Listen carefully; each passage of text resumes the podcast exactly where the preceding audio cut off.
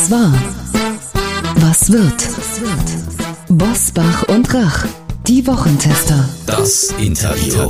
Powered bei Redaktionsnetzwerk Deutschland und Kölner Stadtanzeiger. Und hier sind die Wochentester. Wolfgang Bosbach und Christian Rach. Hallo und herzlich willkommen, Christian Rach hier aus Hamburg. Hallo auch von Wolfgang Bosbach aus Bergisch Gladbach. Sie hören eine Interviewfolge der Wochentester mit dem Journalisten und Buchautoren Thoralf Staud. Wie der Klimawandel unser Leben verändern wird und was wir noch dagegen tun können. Jetzt. Heute zu Gast bei den Wochentestern Thoralf Staud.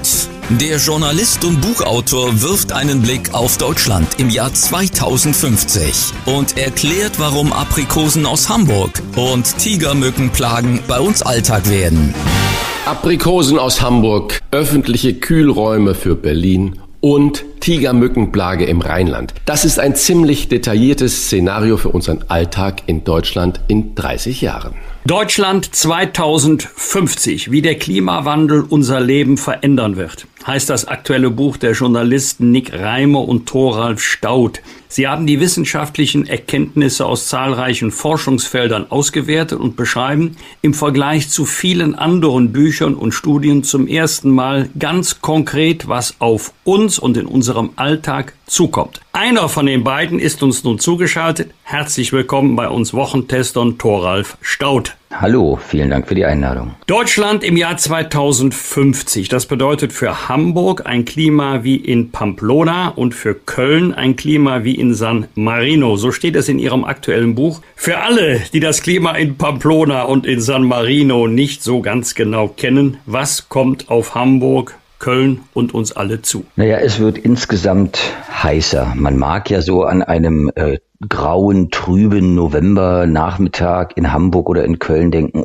oh, ich hätte jetzt gern ein spanisches Klima, ja, oder im Frühling, im Februar, März freut man sich, wenn man draußen sitzen kann. In Nordeuropa ist Wärme positiv besetzt. Wir bekommen aber nicht nur Wärme ähm, im Frühling, sondern wir bekommen Hitze im Sommer.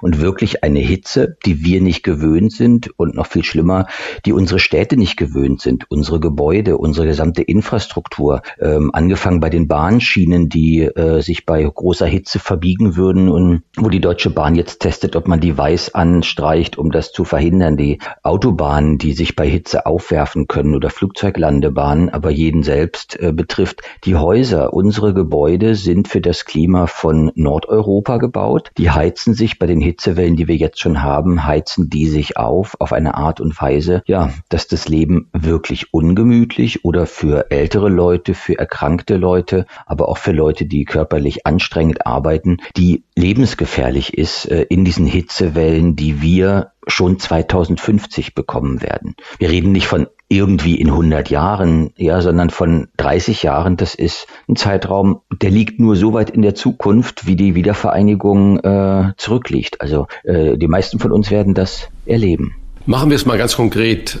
Köln zum Beispiel. 2050 soll dann bis zu 22 neue heiße Tage haben. Und Sie haben ja gerade schon gesagt, was heiß bedeutet. Das sind Temperaturen von über 30 Grad. Bisher gab es in Köln äh, 20 sogenannte heiße Tage. Was wird das denn da konkret für so eine Großstadt wie Köln oder die gesamte Kölner Bucht für den Alltag bedeuten? Ja, Sie kennen vielleicht das Lied, äh, Lieder, äh, die den Sommer äh, beschreiben. Ich weiß noch in meiner Kindheit, ich bin Ende 40, wenn es mal mehr als 30 Grad hatte, ja, das war ein Ereignis im Sommer. Man packte die Badehose ein und fuhr in Berlin raus zum Wannsee, wie es der alte Schlager sagt. Temperaturen über 30 Grad sind ja jetzt schon ziemlich normal. Wir bekommen Spitzentemperaturen von über 40 Grad und dann tatsächlich äh, wird eine Großstadt wie Köln und Köln ist besonders betroffen, weil es im rheinischen äh, Tiefland liegt. Es wird richtig heiß. Städte heizen sich besonders auf. Äh, Beton gebautes, äh, versiegeltes Gelände heizt sich, wenn die Sonne draufknallt, äh, auf. Äh, das Umland, wo noch mehr Grün ist, das kühlt in der Nacht ab, aber Großstädte bleiben auch in der Nacht heiß und man hat dann die sogenannten tropischen Nächte. Davon sprechen Meteorologen, wenn die Temperatur nicht mehr unter 20 Grad sinkt und Sie alle kennen das, das ist dann, äh, man kann nicht mehr schlafen. Man wälzt sich im Bett äh, hin und her und äh, morgens steht man wie gerädert auf und das nicht mal eine Nacht, sondern äh, mehrere Nächte in Folge, immer und immer wieder im Sommer. Wie gesagt, unsere Gebäude sind dafür nicht ausgelegt. Bei unseren Recherchen ähm, traf ich jemanden beim Deutschen Wetterdienst, äh, also der ganz genau die Klimaprojektionen kennt. Der erzählte mir, er hat gerade eine Eigentumswohnung für seine Tochter gekauft und er hat bewusst kein Dachgeschoss gekauft. Warum? Weil er weiß, äh, gerade Dachgeschosse, wo die Sonne den ganzen Tag drauf strahlt, die sind ja schon heute in der Hitzewelle echt schwer zu ertragen. Mitte des Jahrhunderts, äh, wenn der den Kredit gerade abgezahlt hat, ja, wir reden von 30 Jahren, die typische Laufzeit einer Hypothek, dann wird man es in Dachgeschossen kaum noch aushalten. Der Wert von Dachgeschossen wird viel niedriger sein als heute, wo man sagt, ach, ich habe ein schönes Penthouse und so. Also der hat eine ganz alltägliche, wichtige Lebensentscheidung schon schon davon abhängig gemacht, wie das Klima des Jahres 2050 sein wird. Sie haben für Ihr Buch nicht nur die Aktivisten von Fridays for Future befragt, sondern mit Klimaforschern, mit Landwirten, Tourismusexperten und vielen anderen Fachleuten gesprochen, Studien ausgewertet. Wie einig sind sich die Fachleute in der Bewertung der Lage und den Prognosen für die Zukunft? Herr Bosbach, ich korrigiere Sie ja eigentlich nie, sehr ungern, aber ähm, mit Fridays for Future haben wir überhaupt nicht gesprochen. Ähm, nicht, weil ich äh, die nicht schätze für das, was sie tun, aber wir sind wirklich mit unserem Buch, das ist ein streng sachliches äh, Buch, wir sind zum einen Wissenschaftlerinnen und Wissenschaftlern gegangen, also Klimaforscherinnen, und haben uns bei denen die Projektionen für die Zukunft abgeholt. Wir waren beim Deutschen Wetterdienst in Offenbach. Ähm, die haben äh, im Erdgeschoss einen riesigen Computer zu stehen, groß wie ein äh, Tanzsaal, wo sie die Wettervorhersagen berechnen. Und auf dem gleichen Computer laufen auch die Klimaprojektionen. Und so verlässlich wie der Wetterbericht ist, der ja für die nächsten Tage schon eine äh, sehr hohe äh, Gewissheit hat, so sicher sind in den letzten Jahren die Klimaprojektionen geworden. Woher wissen äh, die Klimaforscher das? Die rechnen nicht nur mit diesen Klimamodellen in die Zukunft, sondern sie lassen die auch rückwärts laufen. Also die rechnen mit den Modellen, wenn sie die fertig haben, rechnen sie zurück in die Vergangenheit. Da kennt man ja auch die CO2-Gehalt der Atmosphäre und für die Vergangenheit hat man die ähm, Messwerte ja aus der Realität. Und äh, dann guckt man, wirft denn unser Klimamodell für die Vergangenheit, bei dem Treibhausgas der Vergangenheit wirft es, welche Werte wirft es aus, vergleicht die mit den real gemessenen und die stimmen überein. Und dann sozusagen klappt man die Modelle in die Zukunft. Und warum? Sorry, wenn es für die Vergangenheit stimmt, warum soll es für die Zukunft nicht stimmen? Deshalb das, was wir uns bei den Klimaforscherinnen und Klimaforschern abgeholt haben, das ist schon mit sehr großer Gewissheit das, was wir bekommen werden. Und was wir dann gemacht haben, sind mit diesen Werten zu Praktikern gegangen. Zum Beispiel, um bei der Hitze zu bleiben, habe ich mit Architekten gesprochen und gesagt, was heißt denn so ein Temperaturprofil für Köln im Jahr 2050? Was heißt das denn für einen Gebäudebestand? Und da haben sich die echt am Kopf gekratzt. Wir sind zu Forstleuten gegangen und haben denen gesagt, schaut mal in eurer Region, sagen die Klimaprojektionen sechs von zehn Jahren Dürre voraus. In sechs von zehn Jahren wird es hier Dürreverhältnisse geben. Was heißt das denn für Ihren Forst?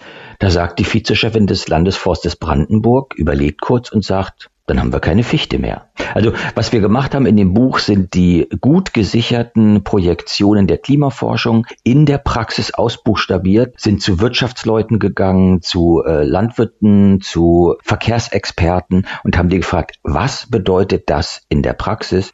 Und das waren keine netten Aussichten. Okay, Theorie und Praxis ist ja ein ganz großes Gebiet der Philosophie und auch der Wissenschaft natürlich. Experten kommen ja rechnerisch jetzt auf zwei Grad Erwärmung, die wir in Deutschland 2050 haben werden. Das ist die Theorie. Zwei Fragen dazu. Ich war in der Pfalz, und jetzt kommt die Praxis, habe mir Weinberge mhm. angeguckt und mit Weinbauern, mit Winzern gesprochen. Früher die 1A-Lagen, gerade in der Pfalz, was ja, ja auch Rheintal ist, die sind heute eigentlich nicht mehr wirklich 1A-Lagen, obwohl sie in der Klassifikation noch so sind, sondern die 3A-Lagen, die oben am Waldrand liegen, wo Feuchtigkeit gespeichert wird, da werden heute die besseren Weine erzielt. Ist das schon ein erstes Ergebnis des Klimawandels?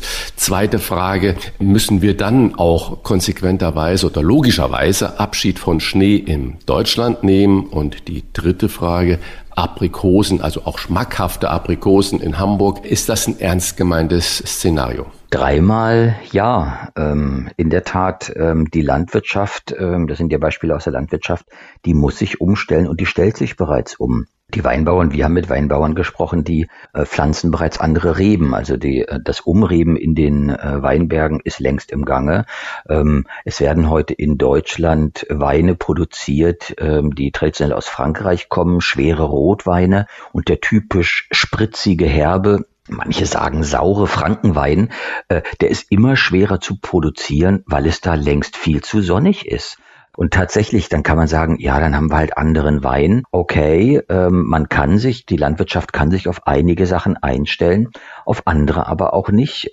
Ackerfrüchte, ähm, der Winterweizen, das traditionelle, das äh, am meisten angebaute Getreide in Deutschland. Für das zum Beispiel wird es schon jetzt im Herbst häufig zu trocken. Winterweizen braucht im Herbst äh, feuchte äh, Tage, damit die Saat schon mal aufgeht, bevor sie auf dem Feld überwintert. Das gibt es immer weniger, immer seltener. Uns hat ein Agrarforscher gesagt, Winterweizen ist ein Verlierer des Klimawandels. Er testet jetzt so Anbaukulturen Hirse, Soja, Kichererbsen. Das wird auf einer ganzen Reihe von deutschen Feldern künftig wachsen wenn es wächst, ähm, denn tatsächlich die langen Dürren sind ein Problem und dann zwischendurch wird es immer wieder Starkregen, Sturzregen geben, die dann äh, solche gepflanzten Felder oder auch Innenstädte verwüsten. Ähm, zu der Frage zu den Aprikosen, die werden zum Teil heute schon angebaut. Äh, in Bayern ähm, sind Bauern dabei, Feigen anzubauen. Ja, die werden schmackhaft, aber gleichzeitig müssen die Obstbauern Äpfel oder Kirschbäume roden, weil sie jetzt plötzlich Schädlinge haben, Fruchtfliegen haben, äh, Pilzerkrankungen haben, die es äh, früher über Jahrzehnte, Jahrhunderte hier nicht gab und auf äh, die die traditionellen Bäume nicht eingerichtet sind. Klimaschutz ist das Thema im Bundestagswahlkampf, vor allem die Klimaneutralität. Jetzt Nehmen wir einmal an, der CO2-Ausgleich gelingt tatsächlich bis 2045, wie es Union und SPD jüngst beschlossen haben. Tritt dann Ihr Szenario nicht mehr ein oder gibt es Entwicklungen, die nicht mehr aufzuhalten oder gar zurückzudrehen sind? Ja, beides, auch wieder zweimal ein Jahr. Was ich beim bei den Recherchen zum Buch äh, gelernt habe oder mir erst klar geworden ist, wie langfristig die Klimaveränderung, wie langfristig das Klima sich wandelt. Ähm, es ist letztes Jahr eine Studie aus Norwegen erschienen, die äh, mal nachgerechnet hat, was wäre denn passiert, wenn wir Ende des Jahres 2020 alle CO2-Emissionen weltweit eingestellt hätten. Das hätten wir im Jahr 2033 erst an der Erdmitteltemperatur gemerkt. Also die Treibhausgase sind sehr langlebig, hunderte Jahre zum Teil bleiben in der Atmosphäre und die Erde, die Eismassen, die Wassermassen, die Landmassen, die äh, haben eine Verzögerung von vielen Jahren, ehe sie sich auf eine neue Temperatur einstellen.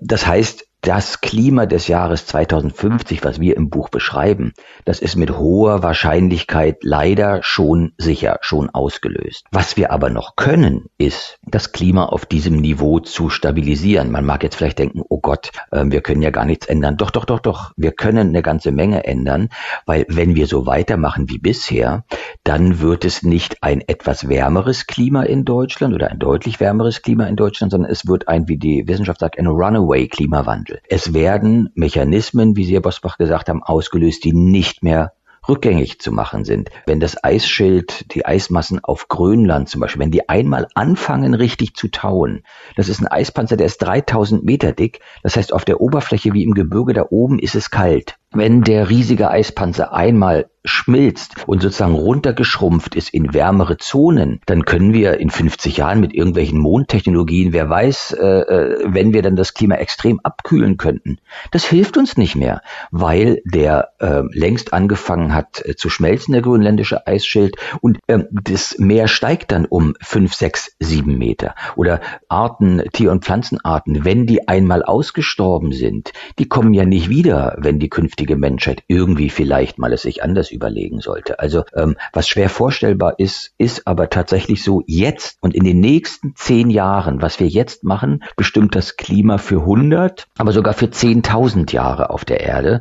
Ähm, und äh, tatsächlich ähm, die nächsten zehn Jahre, wenn die Emissionen runterkommen und Es deutet ja einiges darauf hin. In Deutschland passiert ein bisschen was. Es müsste noch mehr sein. Aber auch weltweit passiert was. China bewegt sich, die USA bewegen sich, viele Länder bewegen sich. Die gegenwärtige Politik steuert uns auf eine Erwärmung von ungefähr 2,8, 2,9 Grad. Das ist noch zu viel, aber wir waren mal auf einem Weg zu einer Erwärmung von 4 Grad.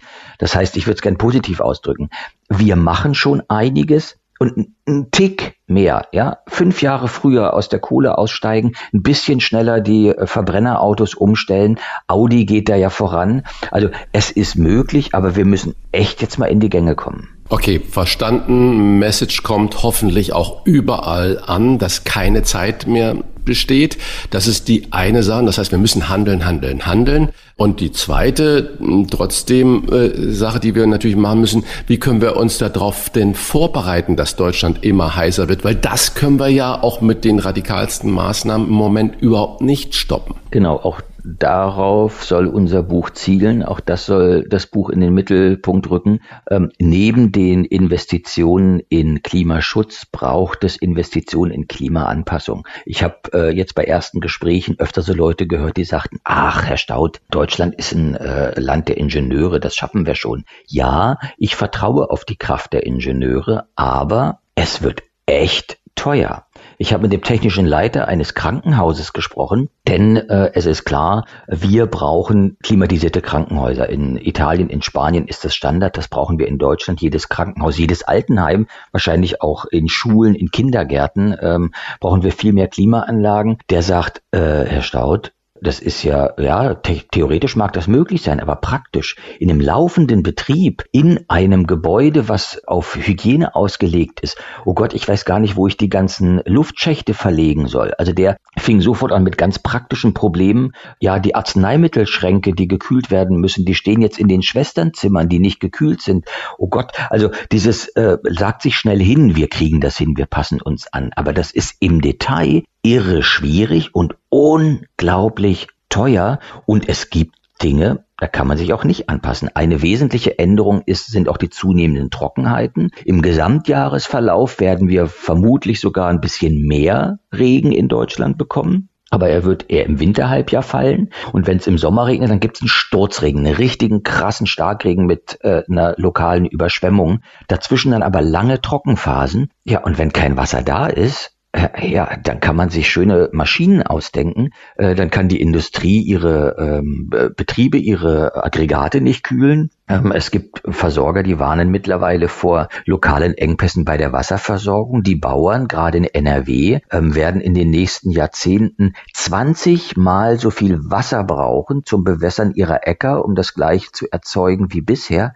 Wo soll denn das Wasser herkommen? Also dieses, ja, wir passen uns an, ist schnell dahergesagt, aber es ist, wie gesagt, teuer. Und dann sollte man doch schon mal gegenrechnen, was sind denn die Investitionen in Klimaschutz, die sich ja immer stärker rechnen. Solar Solar, Windkraft sind längst billiger als Kohlekraft oder Atomkraft und das mal gegenrechnen mit den Ausgaben, die drohen würden, wenn wir das ganze Land nicht nur auf anderthalb oder zwei Grad mehr Wärme, sondern drei Grad umrüsten müssen. Das würde viel, viel teurer werden. Wir haben schon über Hamburg gesprochen, über die Pfalz, mehrfach über Köln und die Rheinschiene. Wird es Städte oder Regionen abseits derer, die wir gerade gewähnt haben, in Deutschland geben, die vom Klimawandel besonders betroffen sind? Ja, ein Hotspot wird auch Ostdeutschland werden. Ähm, das ist schon heute neben dem Oberrheingraben, also die ganze Region äh, Freiburg und den äh, Rhein runter, ist schon jetzt die heißeste Gegend bis Frankfurt. Ist jetzt ein Hotspot der Erhitzung. Der wird auch weiter sich an der Spitze der Temperaturskalen bewegen. Daneben aber ist die Lausitz, also Nordsachsen, Brandenburg bis nach Berlin hoch ist schon jetzt sehr trocken und warm und wird auch in Zukunft noch trockener und noch heißer werden. Und das in der Großstadt wie Berlin mit dreieinhalb Millionen Leuten. Ich habe es eben schon gesagt, gerade die Wasserversorger in Berlin und ringsum, die haben jetzt die Alarmglocken geschlagen und sagen, wir wachsen hier dynamisch, wir bauen hier ein Tesla-Werk. Nee, Tesla baut ein Tesla-Werk. Die brauchen eine Menge Wasser. Wir haben hier ein Wasserproblem in absehbarer Zeit. Also Ostdeutschland wird ein Hotspot werden ähm, und der Oberrhein und ja große Teile Nordrhein-Westfalens um Köln die Rheinische Bucht. Sie haben bereits 2007, also vor 14 Jahren, mit Ihrem Kollegen Nick Reimer das Buch geschrieben, Wir Klimaretter, so ist die Wende noch zu schaffen. Was ist seitdem tatsächlich geschafft worden? Ein bisschen was ist geschafft worden. Also das Land bewegt sich ja, vor allem die Gesellschaft äh, bewegt sich. 2007, da gab es tatsächlich noch Leute, die ernsthaft gesagt haben, ach, das mit dem Klimawandel ist doch Quatsch, vielleicht ist es die Sonne oder so, ja. Ähm, oder das gab es doch immer schon. Das hört man heute von ernstzunehmenden Leuten nicht mehr. Jeder sieht, das Klima verändert sich. Spätestens die ähm, Hitzesommer 2018, 19 oder die Dürre, die in Teilen des Landes, in äh, Ostdeutschland, in Norddeutschland, gehen wir jetzt ins vierte Dürrejahr. Also es ist mittlerweile angekommen, der Klimawandel ist da und mit Fridays for Future gibt es stärkeren Druck auf die Politik, etwas zu ändern. Mittlerweile ist ja sogar die Wirtschaft weiter als Teile der Politik. Äh, vor ein paar Tagen haben die Wirtschaftsverbände gesagt, bitte, wir wollen klare Vorgaben, wir wollen Investitionssicherheit.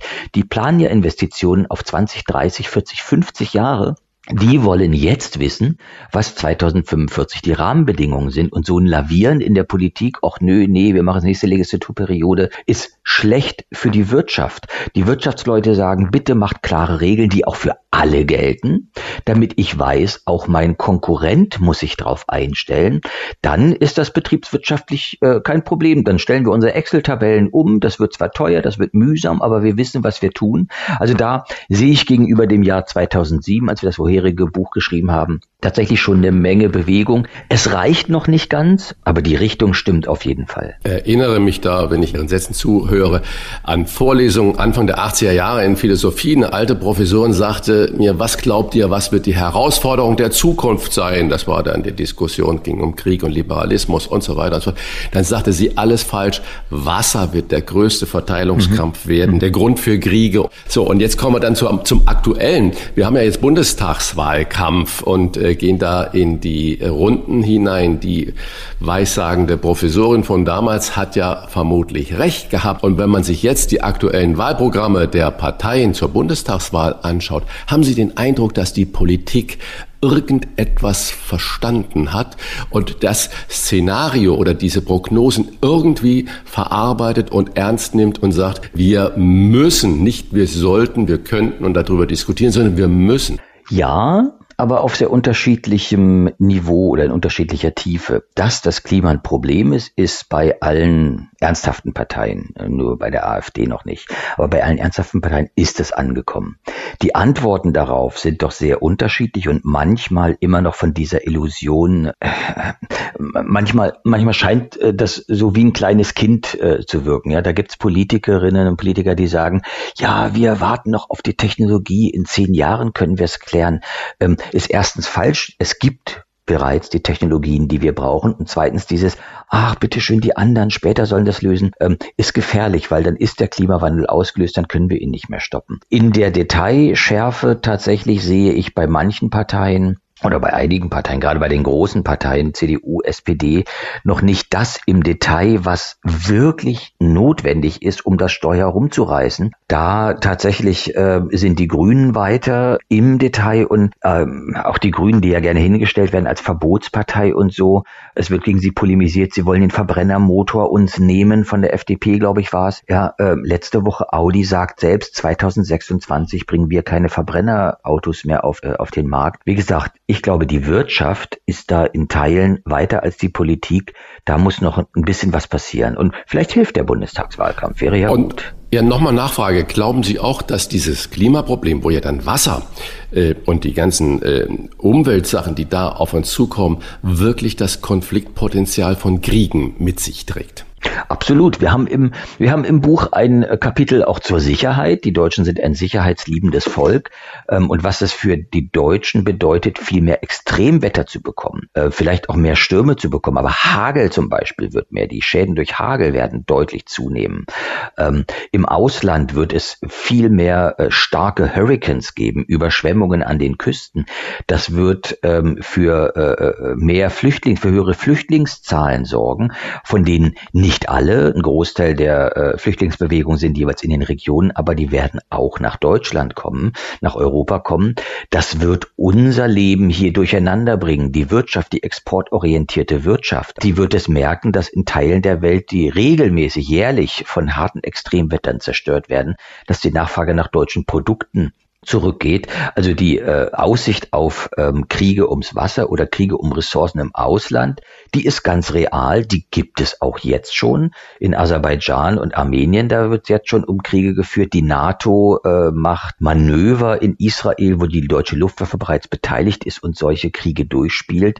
Das ist ein äh, Szenario, was nicht irgendwie in der Zukunft liegt, sondern was die Realität bereits beeinflusst und die Militärplaner stellen sich bereits darauf ein. Aber auch nicht nur im Ausland, im Inland. Als wir das Buch 2019 angefangen haben zu recherchieren, sagt man noch, ach Herr Staud, machen Sie nicht so eine Welle, Deutschland ist ein wasserreiches Land. Jetzt sagt der Chef des Verbandes der Wasserwirtschaft, wir werden uns auf Nutzungskonflikte äh, einstellen müssen.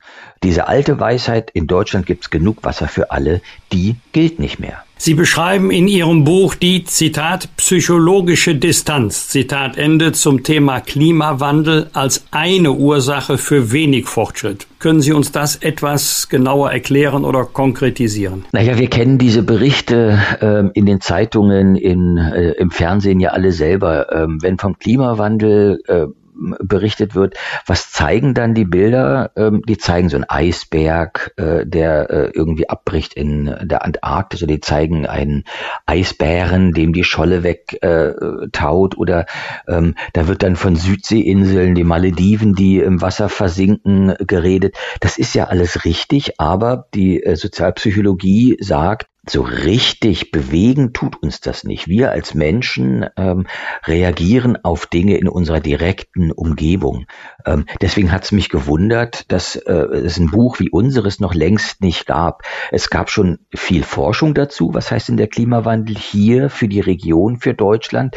Das waren aber so abstrakte Studien, die, weiß nicht, Niederschlag in Millimeter ausgedrückt haben und Hitze in Durchschnittstemperatur. Und es hatte sich noch niemand die Mühe gemacht, wirklich mal zu gucken, was heißt das denn in der Praxis?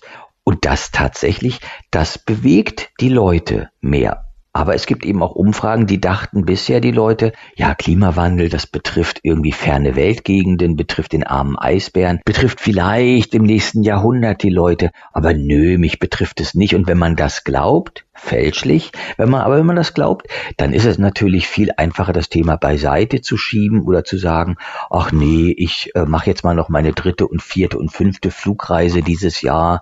Ähm, das ist ja ein fernes Thema. Ich muss mein Leben nicht umstellen. Also wir glauben, es ist ganz wichtig, den Leuten zu sagen, auch die Folgen betreffen euch. Ähm, ihr habt auch den Nutzen, wenn ihr den Klimaschutz macht. Denn auch das zeigt das Buch. Ähm, Klimaschutz sichert hier unser stabiles Leben in Deutschland. Ich finde so manche äh, Redebeitrag, manche Kampagne von Klimaschützern finde ich echt ärgerlich, die sagen, wir müssen alles ändern, wir müssen unser Leben umstellen für eine klimafreundliche Lebensweise. Das Gegenteil ist richtig. Wenn wir nichts ändern und das Klima weiter so laufen lassen, den Klimawandel weiter so laufen lassen, dann müssen wir alles ändern. Äh, haben wir hier kein sicheres Leben mehr. Man könnte irgendwie sagen, Klimaschutz sichert Stabilität, sichert Heimat, sichert, dass Deutschland irgendwie äh, Deutschland bleibt und erkennbar bleibt. Zwar ein wärmeres Deutschland, aber sozusagen wer äh, das gute Leben in Deutschland, wer Stabilität und Sicherheit äh, haben will, der muss Klimaschutz machen.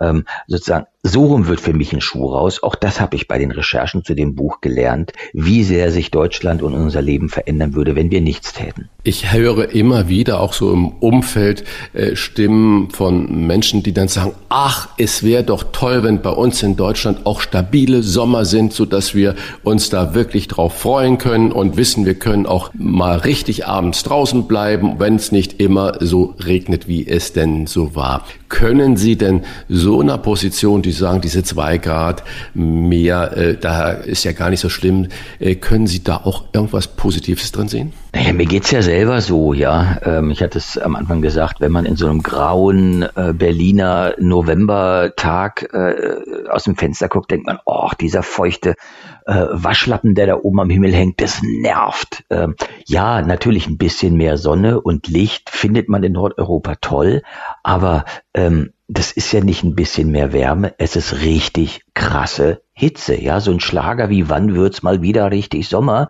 den spielen sie mal im Radio während einer Hitzewelle, wo die Leute bei 36 Grad oder bei 40 Grad in den Städten zerfließen und in den Dachgeschosswohnungen oder in den schlecht gedämmten Wohnungen alte Leute sitzen und dehydrieren und die Pflegedienste kommen und da äh, schon halb apathische Leute treffen. Also es geht nicht um ein bisschen mehr Wärme, sondern es geht um drückende, krasse, quälende Hitze. Und äh, das ist äh, was anderes. Ähm, äh, ja, es wäre schön oder früher, ähm, ich erinnere mich noch, in Deutschland war der Sommer eine Jahreszeit, auf die man sich gefreut hat oder ist sie auch jetzt bei vielen noch. Ich fürchte, dass der Sommer eine Jahreszeit wird, wo man naja, jetzt nicht Angst hat, aber ähm, im Juli, August sowie in den südlichen Ländern in der Mittagszeit, ja, dann geht man ins Haus, am besten ins Erdgeschoss, lässt die Rollladen runter und wartet, bis die Gluthitze draußen ein bisschen weniger wird. Also das sind die Hitzesommer, die uns bevorstehen und nicht ein bisschen mehr Aperol-Spritzwetter im Frühling. Das kommt vielleicht mit dazu, aber die Sommer werden zu einer Jahreszeit, wo man echt aufpassen muss, wo Tigermücken rum rumfliegen und neue Krankheiten verbreiten. Die Zecken breiten sich aus. Also man muss sich auf den Sommer anders vorbereiten, als man es aus unserer Kindheit kennt. Was äh, könnte oder würde das für den heimischen Tourismus bedeuten, also für den Tourismus in Deutschland? Was könnte sich verändern? Naja, der Wintertourismus, ähm, der muss sich umstellen. Skigebiete in den Mittelgebirgen, ja, können wir vergessen. Äh, das klingt grausam, es ist grausam und in den Mittelgebirgen wird noch mit Skikanonen dagegen gehalten, mit äh, hohen Millioneninvestitionen Investitionen, das ist leider Quatsch. Wir haben mit einem Tourismusforscher gesprochen, der sagte uns, Mitte des Jahrhunderts haben wir noch zwei Skigebiete in Deutschland, Garmisch und Oberstdorf. Alles andere würden keine stabilen Schneeverhältnisse mehr haben. Wir werden, ja, äh, die Ostsee- und die Nordseeküste, die werden wärmer. Dort glauben die ähm, Touristiker, dass sie gewinnen werden. Und natürlich, man wird 2050 nicht mehr so gerne wie heute ans Mittelmeer fahren. Da ist es längst viel zu heiß. Da ist es so heiß wie heute in Nordafrika äh, oder in Dubai. Da hält man es in klimatisierten äh, Luxushotels aus. Aber so ähm, die italienische Lebensart, äh, wie wir sie jetzt kennen, die wird dann in, ums Mittelmeer nicht mehr möglich sein. Kann sein, dass die Nord- und Ostseeküste profitieren. Aber was wir jetzt schon sehen, das Wasser in der Ostsee, in der Nordsee wird wärmer. Wir haben schon jetzt in der Ostsee ähm, die Gefahr von Blaualgen, von Fibrionen. Es wird gefährlich, in der Ostsee zu baden, weil sie zu warm wird und zu wenig Salz hat. Dort vermehren sich gefährliche Krankheitserreger. In den letzten Hitzejahren gab es schon gehäuft Todesfälle, wo sich Leute in der Ostsee mit Fibrionen infiziert haben. Also ich warne davor zu denken, ach, dann haben wir Mittelmeer an der Ostsee.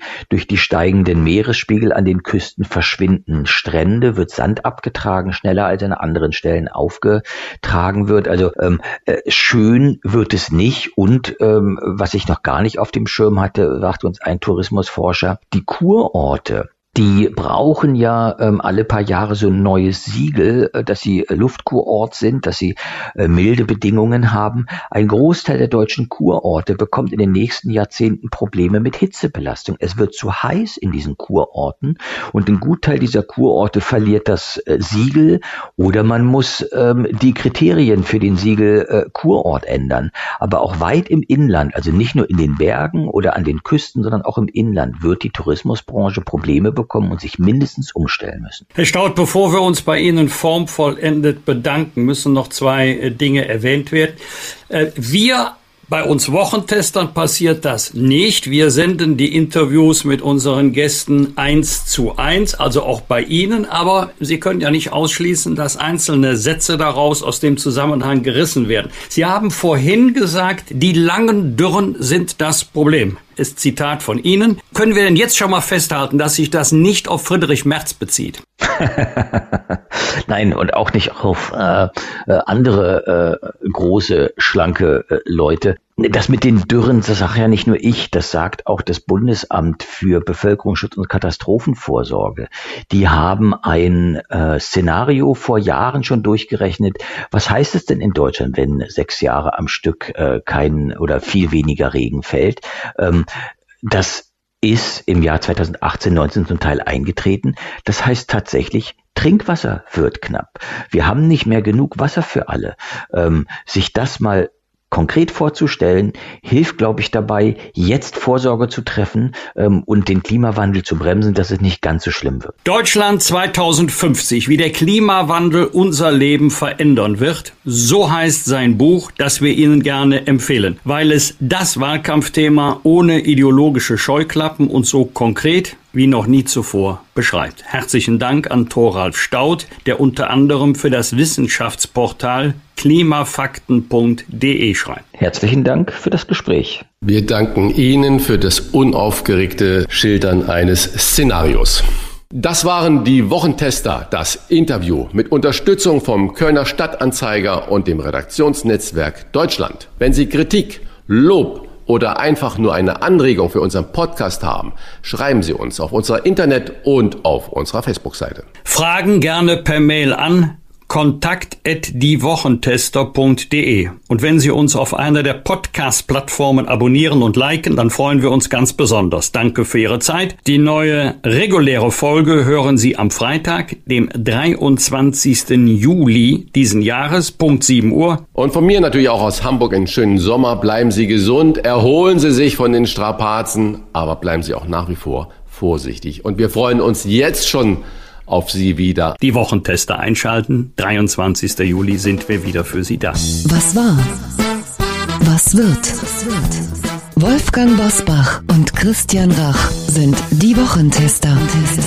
Ein maßgenau Podcast. Powered bei Redaktionsnetzwerk Deutschland und Kölner Stadtanzeiger.